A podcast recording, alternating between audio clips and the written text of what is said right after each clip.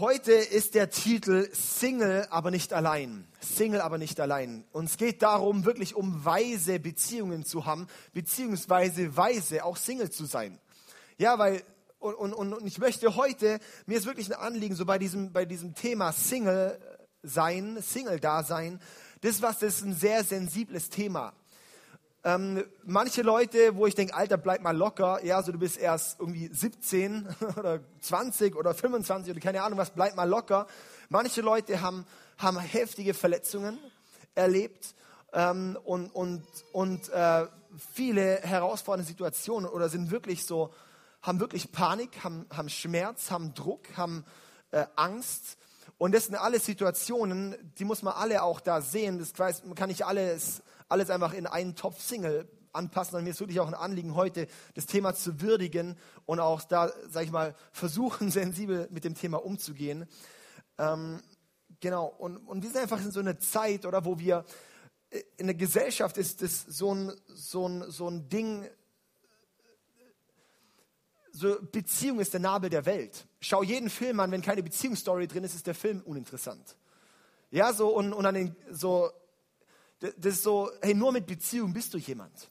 Und das ist einfach was, das ist einfach extrem zerstörerisch, dieses Denken. Dann auch in christlichen Kreisen, wo es so ist, oh, jetzt bist du schon 30 und bist immer noch nicht verheiratet. Gibt's, ja. Du solltest mir doch auch mal ein paar Enkelkinder machen. Solche Dinge, da kommen Sätze, da kommen dann Leute, die fragen, oh, was ist mit dem schräg? Warum hat der noch keine Partnerin? Warum hat die noch keinen Partner? Und dann wird da plötzlich so ein Minderwert in den Leuten ausgelöst, da wird eine Angst ausgelöst, da wird, wird einfach Lügen in ein Leben reingestreut. Und das Problem ist, wenn, wenn diese Lügen Raum gewinnen, dann machst du dich selber kaputt und du gehst und du wirst zerstört an der eigenen Last und du wirst verbittert dir gegenüber, anderen gegenüber, Gott gegenüber. Und das ist was, wo ich heute einfach dir eine andere Perspektive drauf geben möchte. Heute ist das Thema auch nicht nur für Singles, sondern für jeden Einzelnen ist äh, das heute ein Anliegen. Zum einen, du wirst viel Inhalte mitnehmen. Zum anderen, wenn du, ähm, wenn du mit Jesus läufst, dann ist eh deine Aufgabe, Macht zu Jüngern die ganze Welt ja, so dann wirst du eh automatisch mit Menschen zu tun haben, die nicht in einer Beziehung sind. Und dass dein Anliegen und dein, dein Auftrag auch ist, die Leute auch voranzubringen in ihrem Leben. Und dann sind diese Gedanken heute wirklich Nugget, Nugget, Nugget, Nugget, einfach nur, ich hoffe, dass ich irgendwie mit der Zeit einigermaßen bis zum Stadtlauf hinkomme. Ein wichtiges Ding am Anfang zu nennen ist wirklich, dein Single-Dasein ist kein Makel, der behoben werden muss dein Single-Dasein, also wenn du heute Single bist, dann ist es nicht ein Makel, den du hast, der behoben werden muss. Das ist nicht so, ja. Und darum habe ich uns heute ein paar verschiedene Themen, ein paar verschiedene Punkte, so drei Überpunkte und beim zweiten noch sechs Unterpunkte. Aber der erste Punkt, den ich heute habe, und ist eigentlich wahrscheinlich so einer der längsten von, oder zwei, einer der zwei längsten der drei Punkte. Ähm, der erste Punkt ist, es ist wichtiger, Single zu sein, als verheiratet zu sein. Und es sagen alle Eheverfechter wie jetzt. Es ist wichtiger, Single zu sein, als verheiratet zu sein. Warum? Weil Single sein war Gottes Idee. Gottes Entwurf am Anfang war nicht die Ehe, es waren Individuen. Und das ist ein wichtiger Punkt. Gott hat den Mann geschaffen und Gott hat die Frau geschaffen als Individuen, die es dann gefunden haben. Gott hat ihnen quasi die Zutaten gegeben und die Ehe ist dann daraus entstanden. Aber das Wichtige, der Punkt der es erst braucht, ist ein gesundes Single-Dasein, bevor eine gute Ehe oder eine gesunde Beziehung entstehen kann. Der Problem ist, die meisten Menschen überspringen ihr Single-Dasein und gehen direkt in Beziehung und Beziehung und Beziehung und Beziehung. Viele Leute waren vielleicht unverheiratet, aber nie richtig Single. Und Single meine ich heute wirklich mit einer positiven äh, Nuance, wirklich so von, hey, sei du selbst und entwickel dich selbst und und, und weil ein kaputtes Du bringt ein kaputtes Du in die Beziehung rein. Ich möchte, ich habe mich auch ein bisschen mit dem Thema auseinandergesetzt. Ich habe verschiedene Predigten angehört. Dann habe ich so die Predigt aus Amerika angehört, die gerade rumgeht mit zweieinhalb Millionen Klicks. Wir haben ungefähr fünf Leute gestern geschrieben. Cool, hast du die Predigt von dort? Ja, den Titel habe ich von der Predigt aus Amerika. Dann habe ich weitergeschaut und ein Typ, der mich immer sehr inspiriert, der ist schon seit ein paar Jahren tot, habe ich dann dem seine Predigt angehört und gemerkt, cool, der mit den zweieinhalb Klicks in Amerika, der hat dem seine Predigt einfach kopiert. Ja, äh, ist auch witzig so, ja. Ähm, das weiß nur keiner. Und ähm, ich habe mich inspirieren lassen von verschiedenen Dingen. Ähm, aber was mir überall gefehlt hat, war das Wort Gottes. So, ja, man kann viele Beziehungsratgeber lesen, man kann viele Dinge, aber da braucht es überall nicht Gott. Und mein Anliegen ist wirklich auch, wenn wir, wenn wir auch, auch eine Predigt muss aus dem Wort Gottes kommen, weil das Wort Gottes hat Kraft, das Wort Gottes verändert und das ist was, wo mir einfach so ein Anliegen ist. Und darum möchte ich heute mit uns in den Punkt reinschauen. Und zwar, oder in verschiedene Dinge reinschauen, aber boah, ja, du, die Zeit rennt jetzt schon. Also, am Anfang, wir gehen wieder zurück am Anfang, wo Gott den Menschen geschaffen hat. Gott hat Adam geschaffen und hat dann einen Garten, der Garten Eden, das Paradies, das ist nicht in erster Linie ein geografischer Ort. Das ist vielmehr eine Atmosphäre, ein Raum, wie auch ein geistlicher Raum gewesen. Und da heißt es, dass Gott Adam in den Garten setzte. Ich werde jetzt nicht so viele Fol äh, Bibelverse auf Folie haben. Schaut einfach, lest einfach mal selber diese Verse nach. Ich könnte jetzt nicht irgendwie 15 Minuten hier Bibelverse heute vorlesen. Ich, ich gebe einfach viele von diesen Versen wieder. Gott setzte Adam in den Garten. Das heißt, Gott war aktiv und hat einen Ort gesucht, wo der Mensch sein sollte.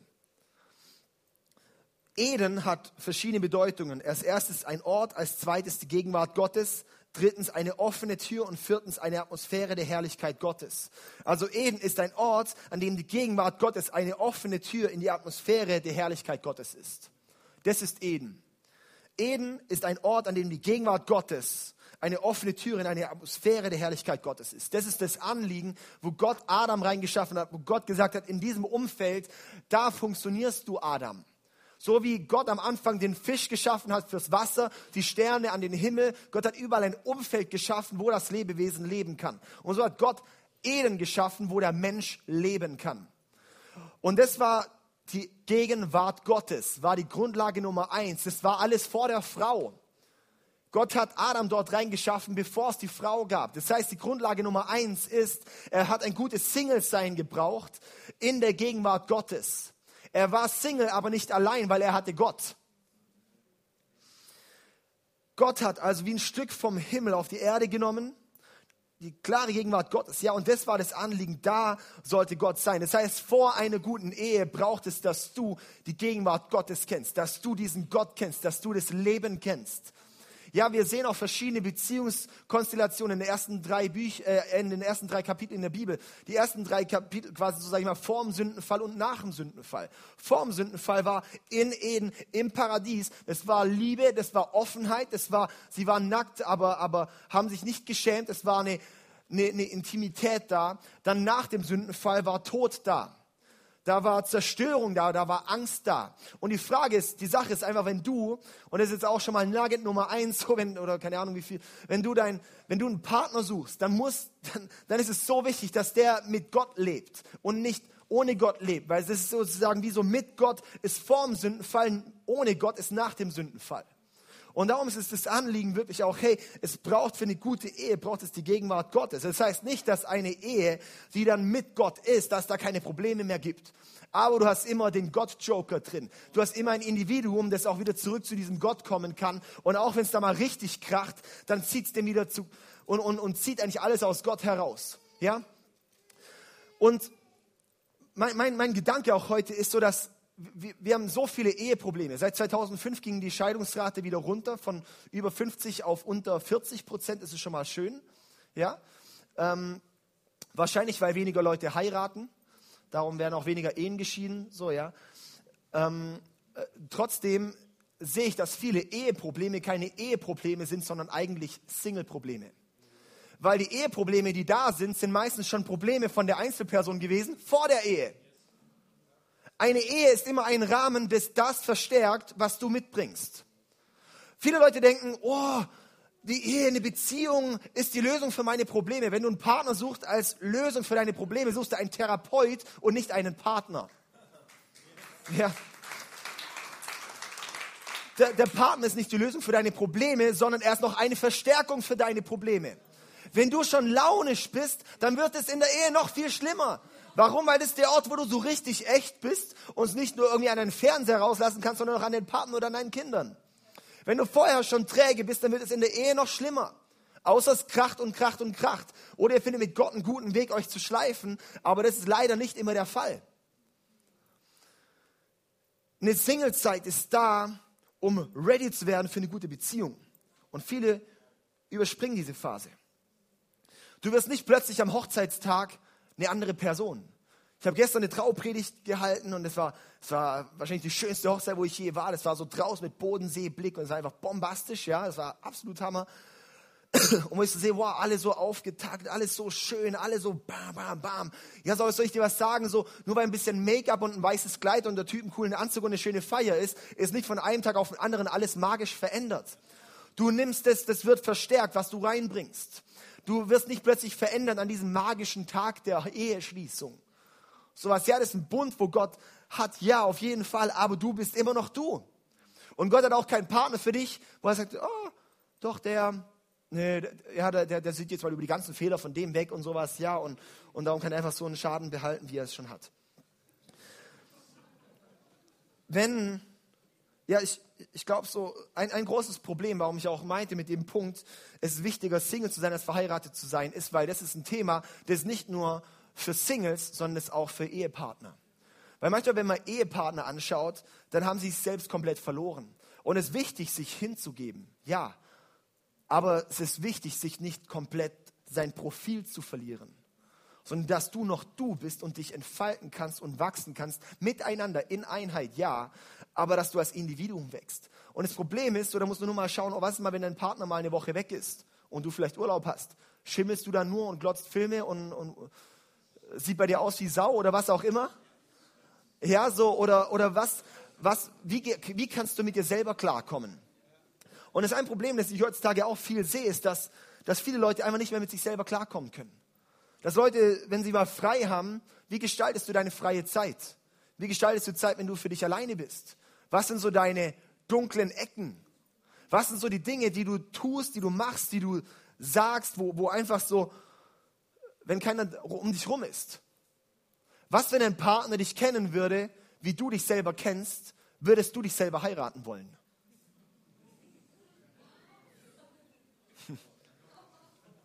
Wenn ein Partner dich so kennen würde, wie du dich selber kennst, würdest du dich heiraten wollen. Ich lasse mal das als Frage stehen.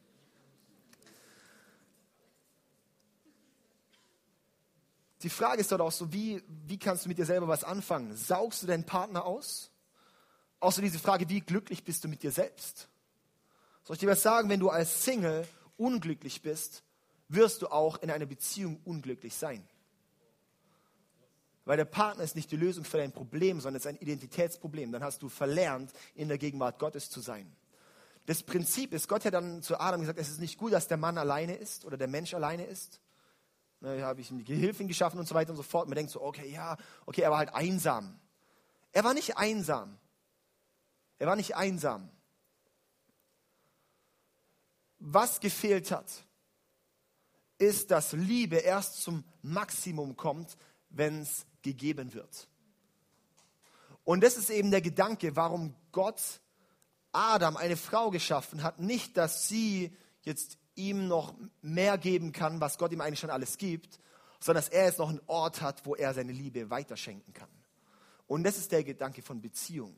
Wenn du da bist und sagst, so, ey, ich brauche unbedingt einen Partner, ich möchte, dass mich jemand in den Arm, ich möchte, dass mir das Beste geht, ich möchte, dass ich, ich brauche das alles, soll ich dir sagen, hast du Beziehung nicht verstanden, weil da geht es nicht darum, dass du bekommst, sondern dass du gibst. Eine Beziehung ist eine Verpflichtung zu geben.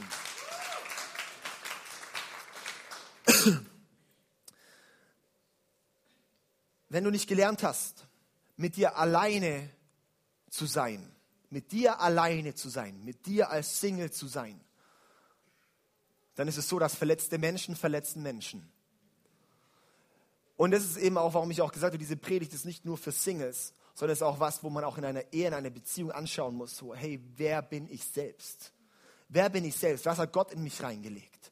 Was hat, wie ist deine Beziehung mit Gott? Viele Männer schieben zum Beispiel die Verantwortung ihrer Gottesbeziehung ab auf die Frau. Ja, die Frau geht halt zum Gebet, die Frau ist halt, ja, die Frau, ah, die Frau bereitet, die Frau macht das und das. Die, So, ja, wo ich sage, nee, es geht darum, die Männer sind auch Könige und Priester zu sein. Viele Männer wollen nur König sein, aber sind nicht bereit, Priester zu sein. Boah, diese Nuggets, ich sag's dir, ey.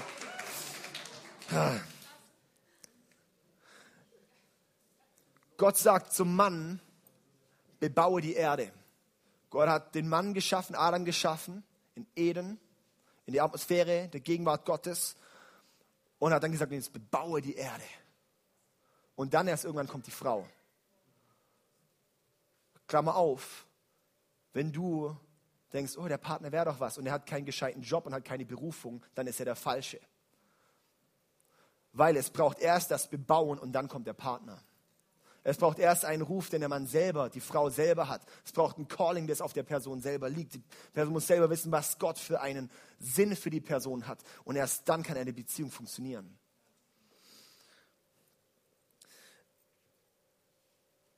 Gott nutzt unser Single-Dasein, um eine Vision zu geben, um einen Sinn zu geben und auch eine Entwicklung zu geben.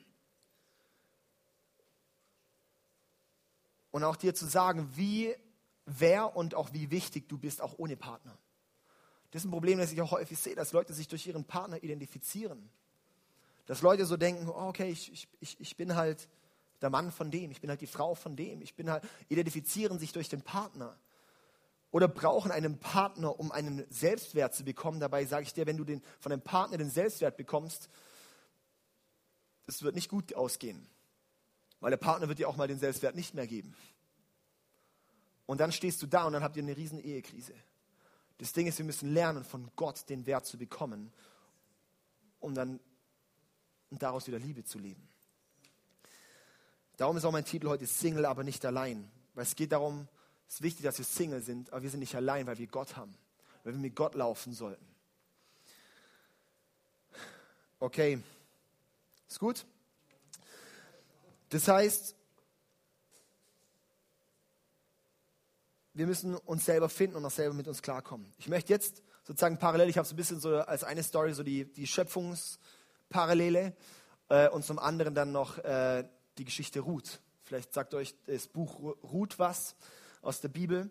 Kann ich ermutigen, ich habe es gestern Abend noch mal kurz gelesen. Das sind vier Kapitel, das kannst du einfach schnell in ein paar Minuten durchlesen. Lese es heute Abend mal durch, weil ich habe jetzt nicht wirklich Verse davon, aber ich möchte es einfach ein bisschen nacherzählen.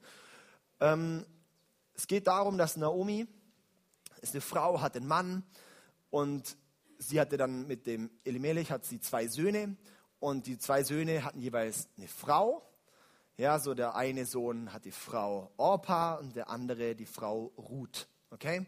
Dann stirbt Elimelech, stirbt, das heißt, Naomi ist Witwe, aber hat noch ihre zwei Söhne mit Schwiegertöchtern. Dann sterben die beiden Söhne, sterben auch. Dann steht sie da mit den zwei Schwiegertöchtern und in der damaligen Zeit war das schwierig als Frau alleine.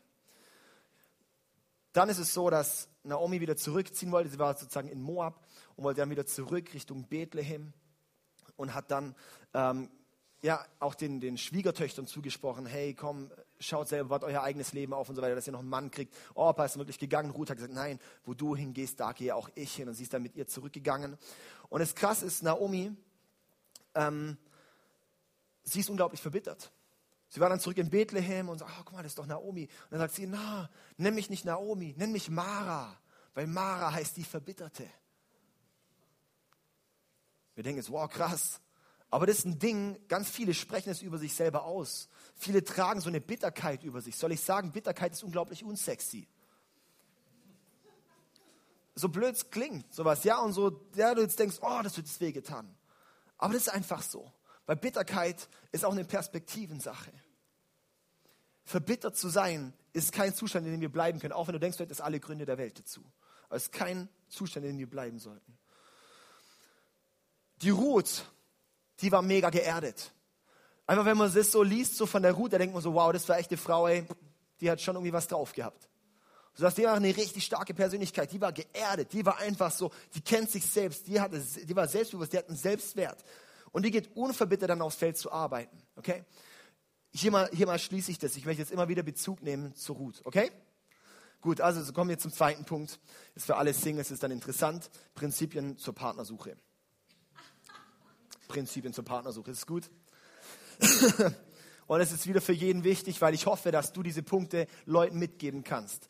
Weil wir haben heutzutage die Medien, die sprechen auf uns ein, so viel Kacke einfach nur zu diesem Thema. Und wo ich sage, hey, wir dürfen nicht auf das hören, was uns die Leute vorlabern, die nicht aus Gott raus leben, weil das ist nicht, das ist, Gött, das ist menschliche Weisheit, nicht göttliche Weisheit. Ja, also göttliche Weisheit, das ist das, was Leben bringt. Und wir wollen leben in unseren Beziehungen, ja.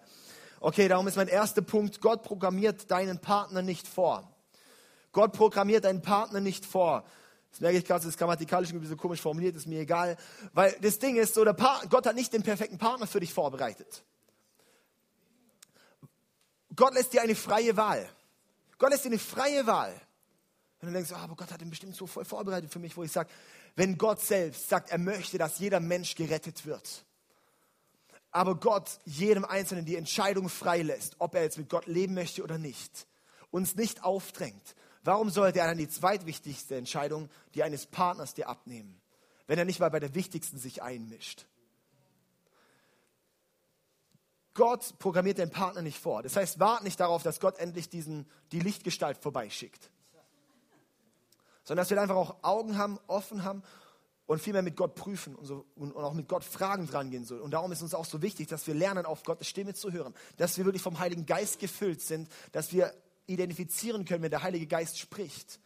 Dass wir dann wissen, ja, und Gott gibt jetzt ein Go dazu, sagt ja und ermutigt auch auf den Weg, doch, komm on, es kann gut werden. Ja? Mein zweiter Punkt. Segen liegt auf Mann und Frau. Segen liegt auf Mann und Frau. Ich lese diesen Vers vor, der ist mir super, super wichtig. Ich war gestern bei einem Geburtstag. Da ging es darum, dass ein, dass ein, ähm, ein äh, ehemaliger Schulfreund von, von, von einem dort ähm, der hat jetzt keine normale Beziehung mehr, sondern eine Dreierbeziehung und zwar mit seiner Freundin. Und die Freundin ist auch bisexuell, sowas ja, und hat sozusagen noch eine Freundin mit drin, also es ist eine Dreierbeziehung. Und er ist auch so ein bisschen bi angetappt, das heißt, macht ab und zu mal mit Männern rum, weil er denkt, das ist irgendwie cool, sowas ja, und es ist so eine Beziehung. Und ich sage, das ist einfach nur so dermaßen kaputt, ja, und, und ähm, das ist einfach sowas von schade, sowas von traurig, weil ich so sehe, hey, das entwickelt sich immer komischer. Und das Ding ist einfach, dass wir eine Klarheit brauchen. Leute können machen, was sie wollen. Bei uns ist jeder willkommen, wie er ist, was er macht, wie er denkt, whatever. Die Sache ist einfach, es gibt göttliche Prinzipien, es gibt göttliche Prinzipien, die entweder Segen oder nicht Segen drauf liegen. Und darum ist hier Gott Segen, Gottes Segen liegt auf Mann und Frau. Ich lese es vor, 1. Mose 1, Vers 27 bis 28. So schuf Gott die Menschen nach seinem Bild, nach dem Bild Gottes schuf er sie, als Mann und Frau schuf er sie und Gott segnete sie und gab ihnen den Auftrag, seid fruchtbar und vermehrt euch, bevölkert die Erde, nehmt sie in Besitz, herrscht über die Fische im Meer, die Vögel in der Luft, über die Tiere auf der Erde. Gott schuf Mann und Frau, als Mann und Frau schuf er sie und segnete sie. Er segnete nicht Adam und Stephan, er segnete Adam und Eva. Er segnet Gott, er segnet Mann und Frau. Und das ist was, das will man heutzutage null mehr hören.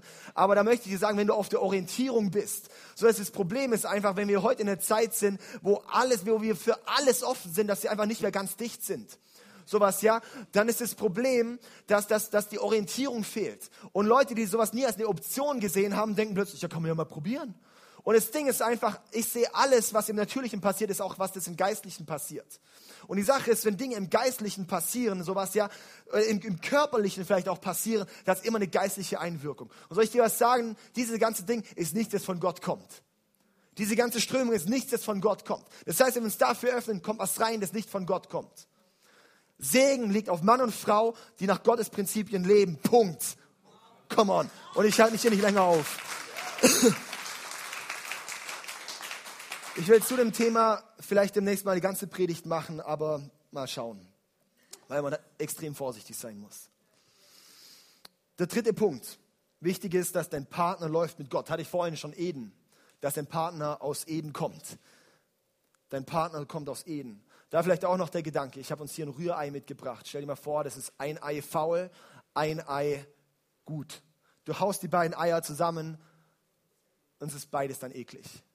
Und das ist einfach das Prinzip, dass wir wirklich auch sehen, hey, dass wenn, wenn, wenn, wenn einer aus Gott kommt und der andere nicht mit Gott läuft, dann wird auch beides ein bisschen faul.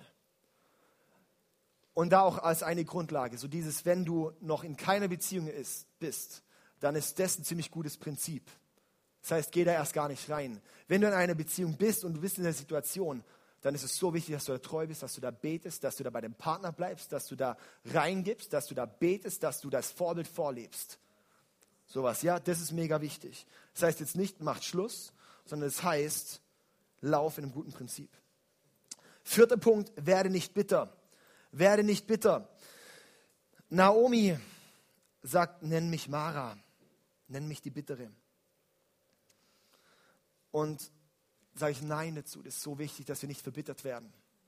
Auch wenn es manchmal, und ich, das ist jetzt mega leicht drin, du sagst, ja, der ist verheiratet, was will er? Und wo ich sage, es ist einfach so unglaublich wichtig, dass du nicht bitter wirst. Und mir ist ein Anliegen wirklich für dich.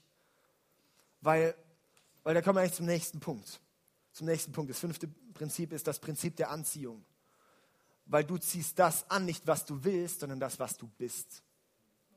Verstehen, du ziehst nicht das an, was du willst, du ziehst das an, was du bist. Vielleicht, äh, äh, ich finde es immer ein bisschen witzig so, ja, man hört dann Leute, die sagen, boah, ich, ich brauche eine leidenschaftliche Frau. Und selber sind die so hyper lame, die Typen. Und deswegen, wie sollst du da erwarten, dass da, was, dass da eine leidenschaftliche Frau daherkommt? Ja, so,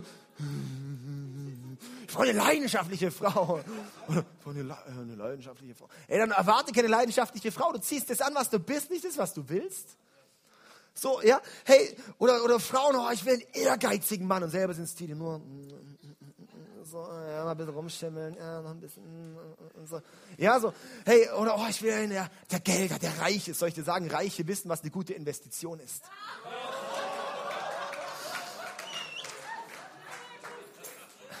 Ich möchte eine Frau, die für Jesus brennt. Und selber packst du es nicht mal zum Pray and Praise oder zum Explore oder zu irgendwas hin. Ja, so, ey, come on.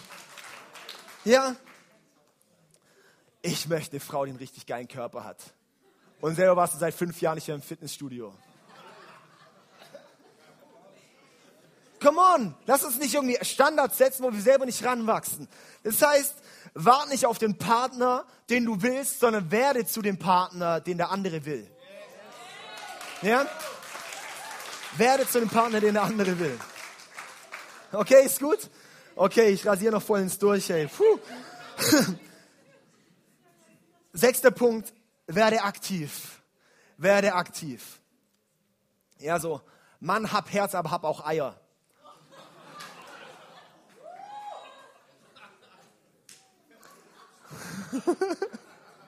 Ich habe in letzter Zeit mit so, ey, also was ja schon auch so eine Situation, es gibt, es gibt ja wirklich viele, also es gibt im, im, schon, schon so im, in der Kirchenlandschaft mehr Single-Frauen als Single-Männer. Das ist ja tatsächlich schade.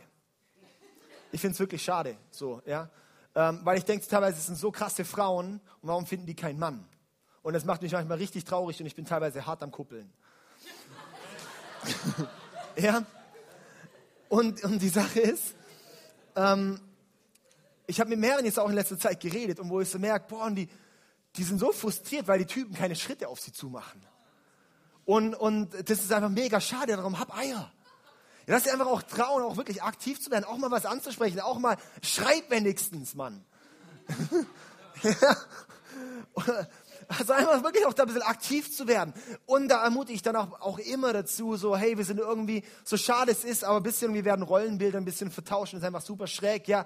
Dennoch lasst uns da trotzdem irgendwie reingehen und auch Frauen ermutigen. Frauen werdet auch dann ihr aktiv. Manchmal sind die Männer einfach blind oder checken es nicht oder wie auch immer, dann geht einfach mal ein bisschen, ja, so, so stichelt einfach mal ein bisschen nach. Das ist schon gut, ja. Das darf man wirklich auch machen. Ähm, Naomi. Wir lesen hier in Ruth Vers Kapitel 2, Vers 3. Sie ging hin und las auf den Schnittern nach auf dem Felde. ah, ich hab, ah, doch, genau. Und es traf sich, dass dieses Feld dem Boas gehörte, der von dem Geschlecht Elimelechs war. Also wie es eigentlich dann weitergeht, ist ähm, so, der Boas nimmt dann später eigentlich die Ruth zur Frau. Ja? Und Ruth war eigentlich schon auch so ein bisschen so schon ein Fuchs, ja, weil die hat schon auch mit der Naomi so geredet, ja, hier der Boas, vielleicht könnte der uns ja so freikaufen, ja, was hat er sowieso freikaufen, ja. Ähm, und, ähm, Und dann, sie halt ist halt schon Schlawine, geht dann halt einfach aufs Feld vom Boas und so, oh, wie es dann halt so war, war sie dann plötzlich auf dem Felde vom Boas. Ja, so, und da möchte ich einfach ermutigen, sei anwesend. Sei anwesend, sei da. Sei da. Ja, also wenn, wenn, ich auch, wenn du sagst, ich möchte auch einen Partner, der mit Jesus läuft, dann sei an den Orten, wo Menschen sind, die mit Jesus laufen. Ja? Also wirklich. Dann mach diese Tour, dass du morgens hier bist, abends in Singen. Das ist vielleicht anstrengend, aber vielleicht findest du da einen Partner. Ja? Dann gibt es so viele andere tolle Kirchen. Check doch da auch mal vorbei bei irgendwelchen Events. Ja, so geht zur ICF-Conference. Da gibt es so viele, da bin ich manchmal so richtig, äh, hey, du, komm mal kurz äh, und hier mit, mit dir und, und sowas. Ja, so, äh, let me know, so ein bisschen, ja. Äh, wir haben schon überlegt, im Elevanto so eine Single-Börse einzubauen, aber, aber ähm, wir wissen nicht, wie man das datenschutzrechtlich machen kann, ja. Auf jeden Fall müssen wir da schauen. Nee, nutzt jede Möglichkeit, Leute kennenzulernen. Nachher haben wir Stadtlauf und danach haben wir dann hier so After-Run-Party um 16 Uhr, so nach dem Lauf, wo wir noch hier zusammen chillen. Sei doch da dabei. Ja, so solche Dinge, einfach anwesend zu sein. ICF Karlsruhe macht regelmäßig so Speed-Dating-Abende. Das sind nicht diese peinlichen Abende, die oft so Speed-Dating-Abende sind, sondern, sondern cool gemacht. Ja, so einfach das Ding zu öffnen. Ich möchte auch ermutigen, und es ist auch, auch keine Schande, sondern möchte ich wirklich auch ermutigen, Single-Börse. Wirklich auch Single. Manchmal ist es wirklich so, hey, du kannst da wirklich nach, nach, nach Kriterien auch einen Partner suchen. Ey, und warum nicht das nutzen, wenn, wenn dein natürlicher Umkreis nicht so groß ist, als dass du da jetzt einen richtigen Partner findest? Ja, so, warum nicht sowas zu nutzen? Ja, so, nutzt sowas. Okay. Ist gut. Kommen wir zum dritten Punkt. zum dritten Punkt ist, Hauptsache Jesus kommt aus dir hervor. Und das ist mein, meine ich so ein bisschen mein Gedanke so. Ob Single, Beziehung, verlobt, verheiratet, geschieden, verwitwet, was auch immer, Hauptsache Jesus kommt aus dir hervor. Und jetzt möchte ich, und jetzt haltet euch fest. Boas nimmt Ruth zur Frau. Ja? Boas nimmt Ruth zur Frau. Ist ein bisschen eine längere Geschichte. So Naomi sagt, hey, wenn er da auf der Tenne liegt so ein, und sowas, dann Ruth, leg dich doch zu seinen Füßen. Das ist vielleicht der biblische Begriff für Schnackseln. Ja? Also wenn ihr das dann lest heute Mittag, dann wisst ihr auch, dass er nicht, dass dann Ruth sich nicht irgendwie an die Füße von Boas legen sollte, dass er jetzt warme Füße hat. Wenn ihr es lest, dann wisst ihr, was ich meine. Und dann entwickelt sich das Ganze so und Boas denkt so, wow, du bist ja eine tolle Frau. und sie so, oh, du auch ein toller Mann. Und dann geht es im Endeffekt so aus, dass sie und Boas heiraten. Dann zeugen die ein Kind, der heißt Obed. Den ihr Sohn ist Isai. Isais Sohn ist David.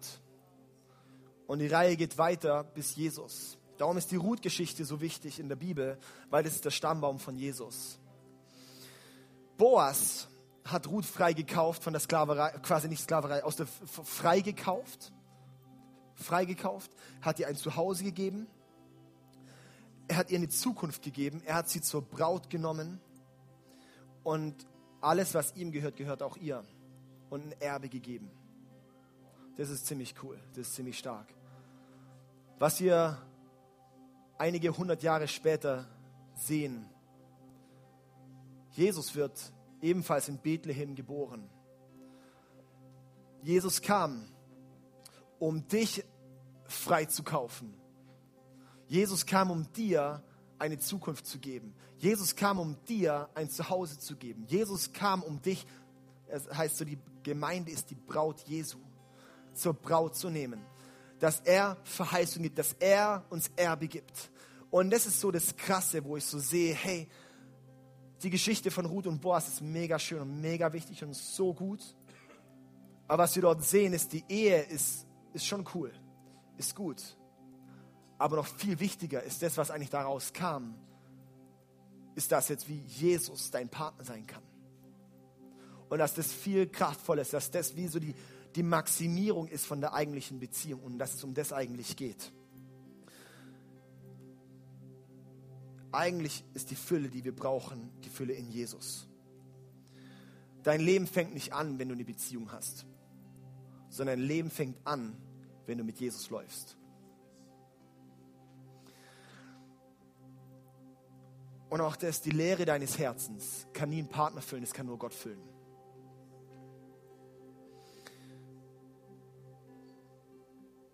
Ich möchte noch einen längeren Vers vorlesen. Und zwar ist es krass, wir lesen ehrlich gesagt nicht so viel, wo Gott zur Ehe ermutigt in der Bibel, mehr, wo Gott auch zur Ehelosigkeit ermutigt. Das was, das verschweigen wir komplett. Das ist ein Thema, das ist komplett fern. 1. Korinther Kapitel 7, Vers 6 bis 9 und dann Vers 29 bis 35 noch weiter. Wir können auch das ganze Kapitel 1. Korinther 7 lesen. Ich wünschte, das schreibt jetzt Paulus, in äh, Matthäus 19 spricht Jesus ebenfalls darüber, dass eigentlich ehelos zu sein noch besser ist, als verheiratet zu sein. Sagt Jesus. Und dann heißt es hier im Wort Gottes, ich wünschte, jeder könnte unverheiratet leben, wie ich es tue. Und ich jetzt nicht eine Lehre so von einem, einem komischen, steifen, verklemmten Zölibat. Aber wir sind nicht alle gleich. Gott schenkt manchen die Gabe der Ehe und anderen die Gabe, unverheiratet zu leben. Was auch eine Gabe ist. Den Unverheirateten und Verwitweten sage ich aber, dass es besser ist, so wie ich unverheiratet zu bleiben. Doch wenn sie sich nicht enthalten können, sollen sie heiraten. Es ist besser zu heiraten, als von unerfülltem Verlangen beherrscht zu werden. Vers 29. Eines ist sicher, liebe Brüder und auch Schwestern. Die Zeit, die noch bleibt, ist kurz. Deshalb sollen die Männer ihre Ehe nicht zu ihrem wichtigsten Lebensinhalt machen. Auch dort wichtig ist, Hauptsache kommt Jesus aus dir hervor. Haben wir das mal gehört? Deshalb sollen die Männer ihre Ehe nicht zu wichtigsten Lebensinhalt machen. Das ist mega wichtig, aber es ist nicht das Wichtigste. Jesus steht immer drüber. Das heißt, wenn dich deine Familie, deine Ehe, dein Haus, dein alles blockiert, um für Gott zu gehen, dann ist es Götzendienst, deine Ehe. Weder Traurigkeit noch Freude oder Wohlstand sollen jemanden davon abhalten, Gott mit allen Kräften zu dienen. Wer häufig mit den Angelegenheiten dieser Welt in Berührung kommt, sollte sie nutzen, ohne sich an sie zu binden, denn die Welt und alles, was zu ihr gehört, wird vergehen. Ich möchte, dass ihr in allem, was ihr tut, von den Sorgen dieses Lebens befreit seid. Ich möchte, dass ihr von allem, was ihr tun, von den Sorgen dieses Lebens frei sind. Ein unverheirateter Mann kann seine Zeit ganz für die Sache des Herrn einsetzen und darüber nachdenken, wie er ihm Freude machen kann. Da auch Klammer auf, wenn du Single bist. Setzt du deine ganze Zeit ein für Gott? Oder verschwendest du deine Zeit? Lernst du da in Eden zu sein? Oder verschwendest du deine Zeit? Vers 33. Für einen unverheirateten Mann ist es, ist das, äh, für einen verheirateten Mann ist das viel schwerer. Er muss seine irdischen Verpflichtungen erfüllen und kann sich überlegen, äh, äh, erfüllen und sich, ähm, also er muss seine irdischen Verpflichtungen erfüllen und sich überlegen, wie er seiner Frau gefallen kann. Seine Aufmerksamkeit ist geteilt. Genauso kann eine Frau, die nicht mehr verheiratet ist oder nie verheiratet war, sich körperlich und geistig sehr viel stärker für den Herrn einsetzen als eine verheiratete Frau, die sich um ihre irdischen Verpflichtungen kümmern und darüber nachdenken muss, wie sie ihrem Mann gefallen kann. Ich sage das, um euch zu helfen. So wichtig auch zu verstehen. Er sagt es uns, um zu helfen und nicht um uns zu bedrängen. Ich möchte, dass ihr anständig lebt und zuverlässig dem Herrn dient, ohne euch ablenken zu lassen. Mir war es wichtig, bei diesem Thema auch diese Komponente reinzubringen, weil das was, das wir nie hören, weil wir es nicht hören wollen, weil es nicht gehört werden möchte. Aber ich sehe, das ist wirklich auch ein, ein Gedanke, wo ich mitgeben möchte. Vielleicht ist es bei dir auch was, wo Gott dich eigentlich vielleicht auch gemacht hat zum ehelos bleiben. Das denkst du, wow, mega ermutigend. Ich kenne einige Leute, die bewusst wirklich für Gott ehelos geblieben sind und ich bin mir sicher, Gott hätte nie so krass was aus ihrem Leben machen können. Als Beispiel auch die Referenten, die zum Herbstcamp kommen. Die Monika Flach und auch die Esther Baumann. Die sind beides welche, die sind beide aus bewusster Entscheidung ehelos geblieben. Und es ist so krass, was Gott daraus machen kann. John Wesley, einer der bekanntesten Erweckungsprediger der Weltgeschichte, hat am Ende gesagt oder in seinem Tagebuch geschrieben, wenn er sein Leben reflektiert, war einer seiner größten Fehler zu heiraten. Das ist nicht mega ermutigend.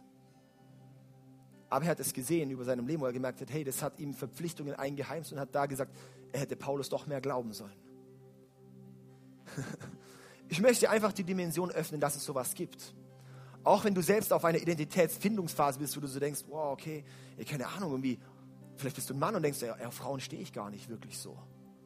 Ist ja gar nicht so krasses Verlangen. Dann ist unsere Gesellschaft, die sagt, dann bist du bestimmt schwul.